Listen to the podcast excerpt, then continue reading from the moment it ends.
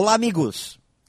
Tem muita gente nas empresas que opta em focar suas atividades onde tem maior domínio e segurança, mesmo que não sejam as atividades mais importantes para o resultado do negócio. Vivem sempre fazendo mais do mesmo, mesmo que isso não traga os resultados desejados não se dispõe a desempenhar novos papéis e a enfrentar novos desafios.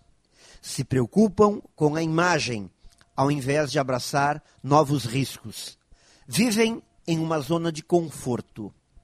Quando ficam diante de algo que vai além de sua capacidade, não admitem, nem mesmo para si, se recusando assim a pedir a ajuda necessária e aprender o que for preciso camuflam sua insegurança.